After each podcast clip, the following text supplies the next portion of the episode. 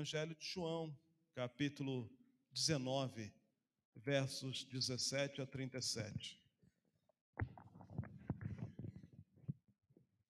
E queremos já dizer aos nossos visitantes: são bem-vindos, no nome de Jesus, os recebemos com muita alegria. Evangelho segundo escreveu o apóstolo João, capítulo 19, versos 17 a 37.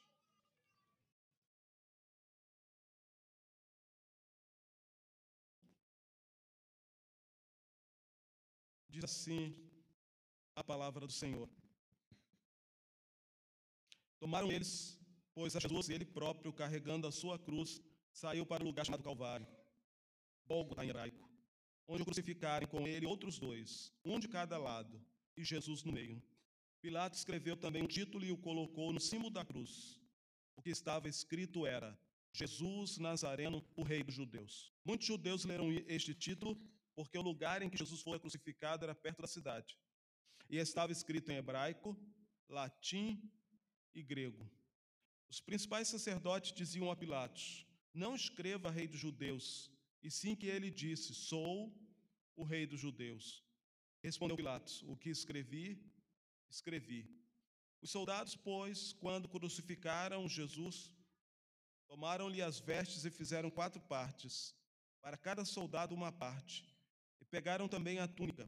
A túnica, porém, era sem costura, toda tecida de alto a baixo. Disseram, pois, uns aos outros: Não a rasguemos, mas lançamos sortes para ver a quem caberá, para se cumprir a escritura. Repartiram entre si as minhas vestes, e sobre a minha túnica lançaram sortes. Assim, pois, o fizeram os soldados. E junto à cruz estavam a mãe de Jesus e a irmã dela, Maria, mulher de Clopas, e Maria Madalena. Jesus, sua mãe, junto a ela, e o discípulo amado disse: Mulher, eis aí teu filho. Depois disse ao discípulo: Eis aí tua mãe. Dessa hora em diante, o discípulo a tomou para casa. Depois, vendo Jesus que tudo já estava consumado para se cumprir a escritura, disse: Tenho sede.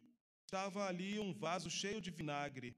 Embeberam de vinagre uma esponja e, fixando-a num caniço de isopo, lhe achegaram a boca. Quando Jesus tomou o vinagre, disse: Está consumado e, inclinando a cabeça, rendeu o espírito. Então os judeus, para que no sábado não ficassem os corpos na cruz, visto que era grande a preparação, pois era grande o dia daquele sábado, rogaram a Pilatos que se lhes quebrassem as pernas e fossem tirados. Os soldados foram quebraram as pernas ao primeiro e ao outro com que ele tinha sido crucificados. Chegando, porém, Jesus Porém, a Jesus, como vissem que já estava morto, não lhe quebraram as pernas. Mas um dos soldados lhe abriu o lado com uma lança, e logo saiu água, sangue e água. Aquele que viu testificou sendo verdadeiro seu testemunho. Ele sabe que diz a verdade, para que também vós creiais. E isto aconteceu para cumprir a Escritura. Nenhum dos seus ossos será quebrado. E outra vez diz a Escritura: eles verão aquele a quem transpassaram. Amém. Senhor, agradecemos pela palavra, agradecemos por esse momento, agradecemos pela vida de cada irmão e irmã que está aqui nesta noite, agradecemos toda a sua bondade e misericórdia para conosco e pedimos que possa falar conosco através do texto que foi lido, pois é a tua palavra santa e inspirada. No nome de Jesus. Amém. Bom, hoje tem a celebração da ceia do Senhor. E eu gosto sempre nesses cultos de celebração olhar para a cruz de Cristo, olhar para o sacrifício de Jesus na cruz, que é, é o significado que está por trás do pão e do vinho ou do suco da uva. E então, nessa oportunidade, estou trazendo para vocês a crucificação do Senhor Jesus, de acordo com o Evangelho de João.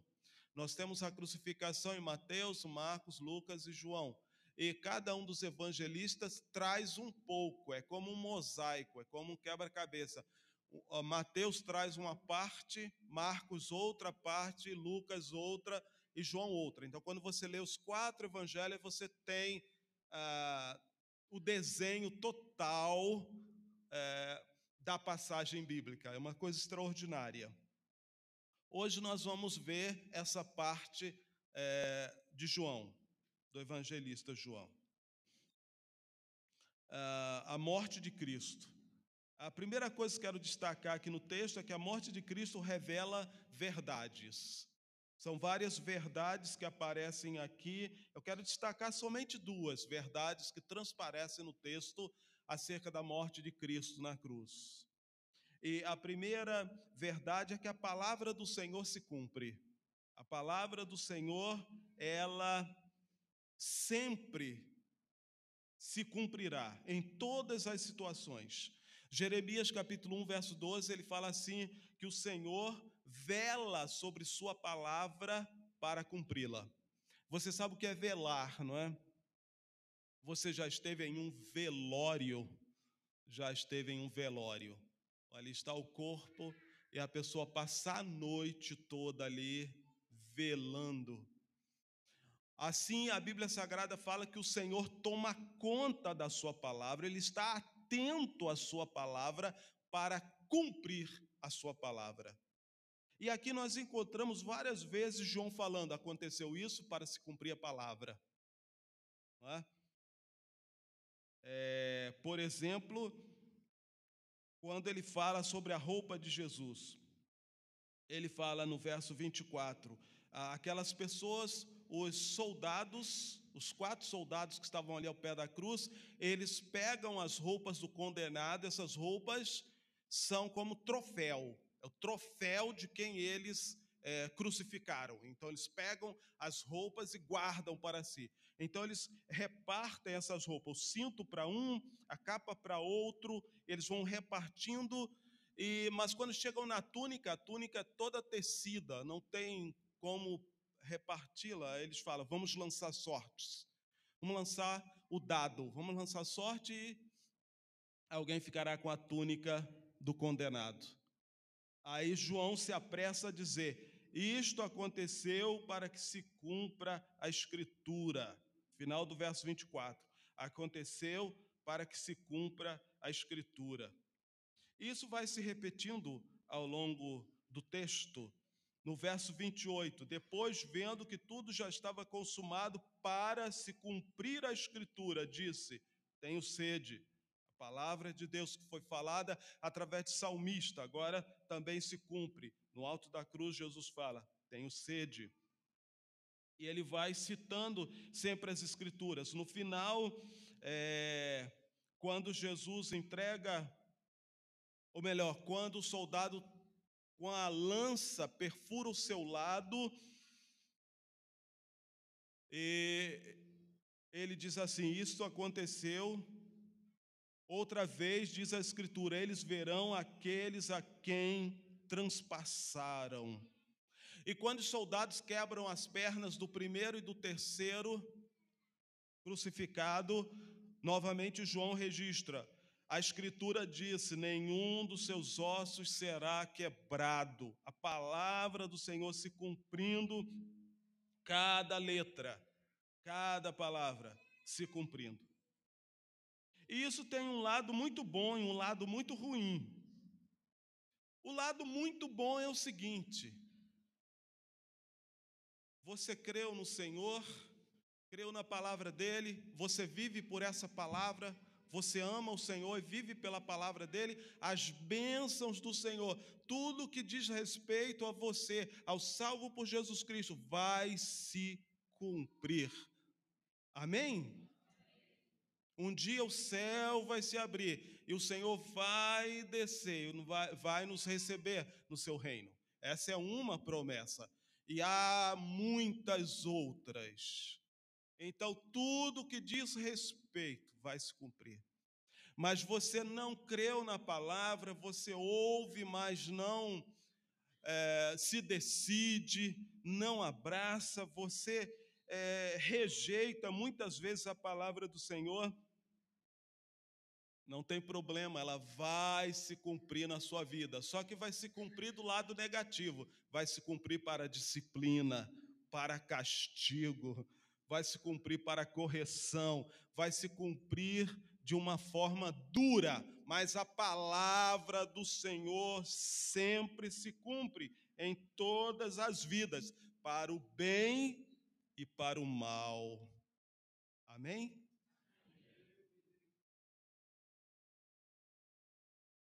Mas é a palavra. Outra verdade que nós encontramos aqui no texto é bem interessante. Cristo é rei, mas a forma como isso aparece no texto.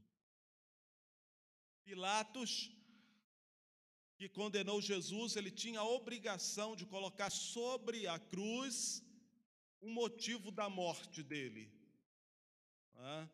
Então, vocês, algum, algumas figuras, não é? em algumas Bíblias, em alguns lugares, aparecem aquelas quatro letras: I, N, R, né? I.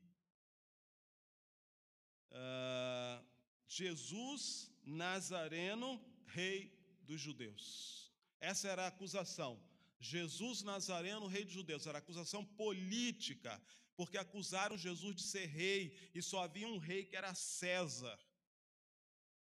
Mas observe o que estava acontecendo com Pilatos. Pilatos foi, de certa forma, coagido, obrigado, obrigado entre aspas, mas obrigado a condenar Jesus.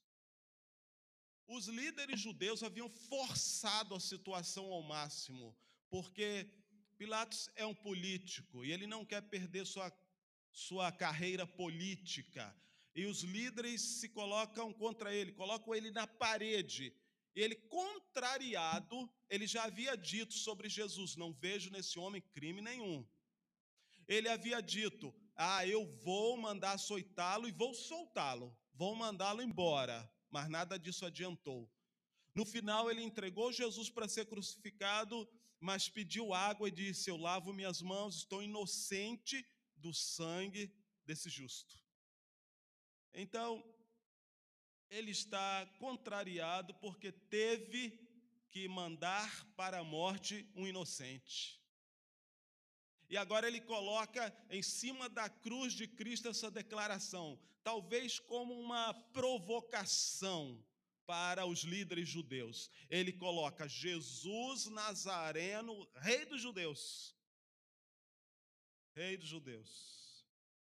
Era uma ironia os judeus chegam para Pilatos e dizem assim: Não digas que ele é o rei dos judeus. Verso 21. Os principais sacerdotes diziam a Pilatos: Não escreva rei dos judeus, e sim que ele disse: Sou o rei dos judeus. Aí Pilatos responde: O que escrevi, escrevi. Vocês não vão me fazer mudar de ideia de novo vocês não vão me pressionar mais. O que eu escrevi sobre esse homem, eu escrevi, está escrito e ficará assim. O que eu escrevi, escrevi. Ele é o rei dos judeus. Que ironia, né? O, o inimigo é, tem que reconhecer: Jesus é o rei. Nós poderíamos dizer que Jesus não é só rei dos judeus, ele é o rei de toda a terra, de toda a humanidade. Mas, biblicamente falando, ali naquele momento, se esperava o surgimento do rei dos judeus. Então, ele é o rei dos judeus. É... Quantas vezes temos pensado sobre isso? Rei, Jesus é o rei. Rei para nós hoje não faz muito sentido. Não temos rei faz muitos, faz muito tempo, né? Tivemos o, os imperadores lá atrás, mas não vivemos aquela época de Dom Pedro. Né? Não temos muita consciência, mas basta entender que rei aqui é alguém que exige nossa obediência. Hoje, na escola dominical, tivemos uma lição extraordinária falando sobre a cruz de Cristo quatro significados, não é? O que a cruz de Cristo nos remete ao mercado, é? foi muito interessante. E nessa relação de mercado vem a palavra redenção, que é uma palavra comercial, que quer dizer que Cristo nos comprou. Éramos escravos do pecado e agora ele nos comprou para sermos escravos dele. Ele é o nosso dono. Na cruz, Cristo é chamado de rei, ele é o rei dos judeus. Em nossa vida particular, Cristo reina? Cristo reina sobre minha vida? Será que meus atos, minhas palavras mostram que de fato Cristo reina na minha vida? Eu de fato me comporto e vivo como um súdito do Rei Jesus? É, é algo para pensarmos. O reino de Deus se manifesta hoje. Mas o reino de Deus, o Senhor Jesus falou que ele não vem com aparência exterior. As pessoas estão esperando ver o reino de Deus, ver uma luz muito forte. É o reino de Deus chegando, né? Ver um, ouvir um som diferente, alguma coisa. Ah, é o reino de Deus. Jesus falou: não. O reino de Deus, ele está dentro de vocês. É quando Deus domina a nossa vida. É o domínio de Deus nos corações. Onde Deus domina, o reino dele está presente. Será que o reino dele está presente na minha vida? Será que eu sou um dominado por Cristo? Bom, dominado pela mulher é fácil, né? Quantos homens já foram acusados disso? Não, você é um dominado. Mas e dominado por Cristo? Podemos ser dominados pelo dinheiro, pelo amor ao dinheiro, podemos ser dominados pela paixão futebolística, podemos ser dominados por tantas coisas. Mas Cristo deu sua vida na cruz. Pilatos disse: Ele é rei.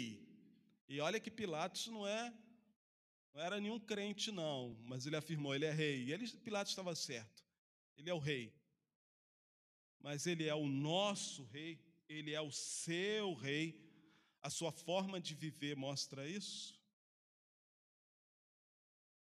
Vamos ver outra coisa que a morte de Cristo na cruz nos revela. É uma cena bem interessante. Aliás, esse texto aqui de, de, de João, ele, ele é bem. tem imagens, né? imagens fortes. É um texto que apela muito à nossa imaginação. Agora está junto à cruz, no verso 25, a mãe de Jesus e a irmã dela, talvez Salomé. Estão junto à cruz também Maria, mulher de Clopas, e Maria Madalena. Três Marias. Né? E Jesus está lá, crucificado. Suas mãos pregadas, seus pés Que sofrimento, não é verdade? Para você ter uma ideia do sofrimento de Cristo, eles queriam apressar a morte, porque era uma sexta-feira e sábado era um feriado religioso. Iniciava a festa dos pães asmos, a festa da Páscoa. Então eles diziam que era um grande sábado e não queriam que nenhum condenado estivesse na cruz. Então vamos abreviar a morte deles. Então eles vão quebram as pernas do primeiro e quebram as pernas do terceiro. Sabe por que quebrava-se a perna? Quebrava-se a perna porque o condenado, ele suportava o peso do seu corpo nos pés, que estavam pregados, cravos enormes. Para respirar, ele precisava do apoio dos pés. Quando se quebrava as pernas, aí não tinha mais apoio e então ele morria por asfixia era asfixiado, não conseguia mais respirar. Era um, uma dor e um sofrimento intenso. Mas o que eu quero chamar a atenção aqui é que essa, essa cena, para mim, revela sensibilidade, cuidado. Porque Jesus está ali na cruz num sofrimento só, dores terríveis, e ele olha para baixo e ele vê sua mãe, Maria. Maria devia ter aproximadamente aí em torno de 50 anos. E muito provavelmente viúva. Não sabemos os irmãos de Jesus como, como eles faziam, se eles cuidavam da mãe ou não. Mas Jesus tem uma preocupação especial. Então Jesus olha para sua mãe E ele diz: mulher, eis aí o teu filho. Falando acerca de João, mulher, eis aí o teu filho. João está junto à cruz também. Esse termo mulher não era um termo é, pejorativo, negativo, ruim. Não. Como algumas pessoas pensam hoje. É o termo usado na cultura daqueles dias, naquele tempo, naquela situação, naquela cultura. Chamar a mãe de mulher era uma coisa totalmente normal, era um, um, um, um termo carinhoso, não havia nenhum desdém, como hoje podemos pensar na nossa cultura, mas você tem que voltar 20 séculos atrás, lá no Oriente Médio. É totalmente diferente. Então, quando Jesus fala mulher, ele não está diminuindo sua mãe, é o termo carinhoso, é o termo usado naqueles dias. Mas o que eu quero chamar a atenção é que Jesus providencia alguém para tomar conta de sua mãe. Mulher, eis aí teu filho. É o discípulo dele, João. Filho, eis aí tua mulher. E diz o texto que naquele mesmo dia, ou dessa hora em diante, o discípulo a tomou para casa. Maria já sai dali dos pés da cruz direto para casa de João. Sensibilidade, cuidado. Nós temos muita dificuldade com isso. Às vezes temos um couro tão grosso, né? tão difícil, não temos muita sensibilidade, não. Vai mesmo no empurrão, no tapa, no pé do ouvido, né? no grito, no chute. Sensibilidade zero, nenhuma. Né? É como aquela história do cavalo batizado. Né?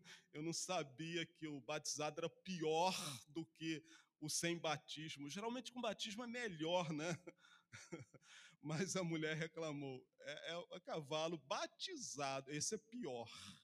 Meus irmãos, sensibilidade. Jesus é exemplo para nós em tudo. Nós, quando estamos bem, já não temos muita sensibilidade. E quando temos uma dorzinha de cabeça? Não, eu não quero saber, vai, eu estou com dor de cabeça. Não. Uma dor de cabeça, uma dorzinha de cabeça. Jesus, ali na hora da sua morte, com dores horríveis, vão quebrar as pernas para que os crucificados morram rapidamente, mas ele percebe a situação de sua mãe, ele percebe que precisa cuidar ele é sensível. E então ele fala com João: João, é a sua mãe, cuide dela. É sua mãe, cuide dela. Meus irmãos, quanto amor, quanta sensibilidade. Nós, como discípulos do Mestre, precisamos imitá-lo. Eu sei que isso envolve toda uma mudança de ser. Geralmente nós nascemos tão irados, não é? Mas não é irado no bom sentido da. Era a. a, a gíria de algum tempo atrás, né? parece que já passou também, que os jovens usavam para coisa boa. Irado. Não, não é irado nesse sentido ser coisa boa. Nós nascemos com uma ira, com um desejo de bater, de derrubar, de mandar para os quintos só com passagem de ida. Nós nascemos, né? Se não todos, mas aconteceu comigo e eu vejo em algumas pessoas, né? Nasceu com essa mesma coisa. Eu acho que é algo do pecado que vem, vem de fábrica. Mas Jesus, ele é poderoso para nos esvaziar dessas coisas, Ele é poderoso para nos mudar, Ele é poderoso, não é? Como eu ouvi certo pregador dizendo, né? É, pau que nasce torto morre torto. Aí ele disse: Não, o carpinteiro de Nazaré, ele pega o pau torto e faz com que ele fique aprumado. Ele tem o poder de nos aprumar. Para isso, provavelmente você vai ter que se ajoelhar. Não sei se ao lado da sua cama, da sua de uma cadeira, do sofá, vai ter que se ajoelhar, talvez derramar algumas lágrimas, pedir ao Senhor misericórdia, se quebrantar, e ali começa um processo de mudança, de transformação, um processo de salvação. Mas ah, eu quero destacar ainda outra imagem aqui do texto. A morte de Cristo revela sua fidelidade. Quando no verso 30, Jesus toma o vinagre que lhe é dado, uma esponja, provavelmente na sua boca molhada com vinagre, ele toma e ele diz: Está consumado. Inclinando a cabeça, rendeu o espírito. Está consumado era uma expressão usada também no comércio. Está consumado significava tudo foi pago, a conta está totalmente paga. Então, está consumado significa que a missão que ele veio fazer no mundo de pagar o nosso resgate, pagar o preço dos nossos pecados, para que nós pudéssemos ser libertos da escravidão do pecado, sermos filhos de Deus, ele pagou ali, ele diz: está consumado, está pago, tudo está quite, ele cumpriu com fidelidade a missão dele, ele pagou o preço para a nossa salvação. E eu quero dizer que a missão de Cristo não foi fácil, mas ele não fugiu da sua responsabilidade. A missão dele não foi fácil, não foi um passeio que ele veio fazer na terra. A missão dele foi dor, sofrimento do início ao fim. Não foi fácil. Nós também, que fomos alcançados pela graça do Senhor, temos uma missão no mundo. O irmão Márcio mostrou os municípios com menos evangelizados, menos pessoas salvas por Jesus. Nós também temos uma missão no mundo. Nossa missão também não é fácil. Mas o mesmo Deus que fortaleceu a Cristo para cumprir sua missão é o mesmo que também pode nos fortalecer. A menos que a gente fuja da nossa missão, mas se não fugirmos de nossa missão, Deus é poderoso para nos fortalecer em toda a nossa caminhada, em toda a travessia do nosso deserto, para que venhamos a cumprir a nossa missão. A morte de Cristo na cruz mostra sua fidelidade ao plano do Pai. Você é fiel ao Pai? Mas a morte de Cristo na cruz revela também seu poder. Olha que detalhe interessante. Ele tomou o vinagre e disse: Está consumado. Ele inclinou a cabeça e entregou o espírito, rendeu o espírito ao Pai, significando que ele morreu. Ele não morreu quando os romanos queriam que ele morresse. Ele não teve suas pernas quebradas para morrer. Ele morreu quando ele quis morrer. Ele tem o poder sobre a vida e a morte. Então, os romanos não o mataram. Ele entregou a vida dele. Ele não foi morto pelos romanos. Ele entregou o seu espírito ao Pai, ele morreu, ele concluiu sua missão. Ele entregou sua vida. Isso revela um pouquinho, uma ponta do seu imenso poder. Ninguém morre quando quer. Você não fecha os olhos e diz: Vou morrer agora. Não precisa tentar isso aqui, não. Pô, espera para tentar em casa. Vai que funciona, né? Não. Mas ninguém morre quando quer.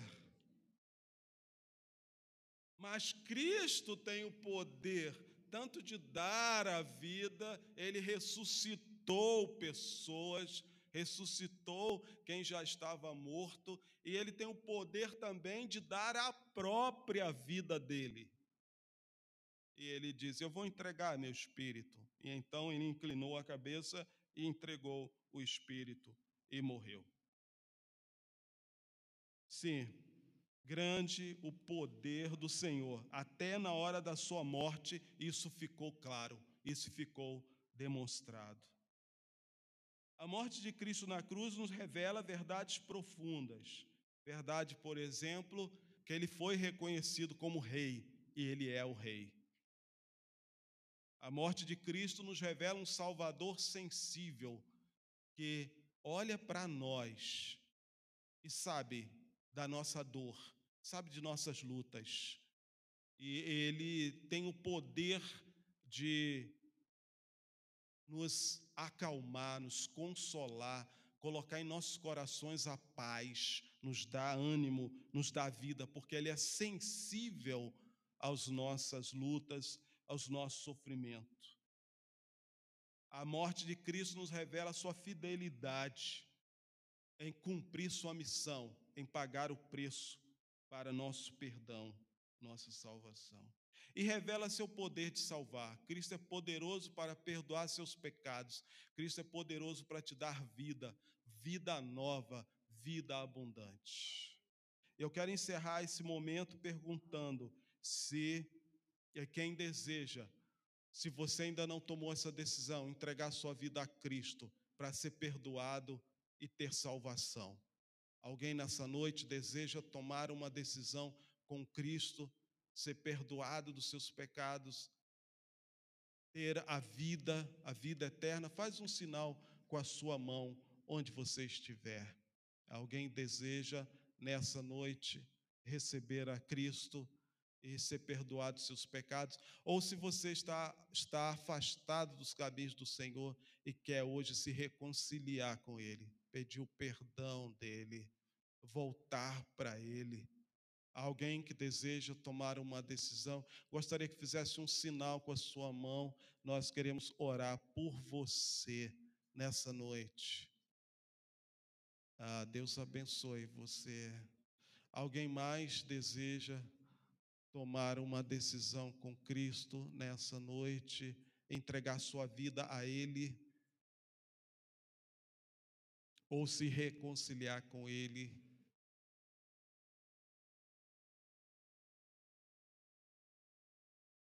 Nós vamos orar.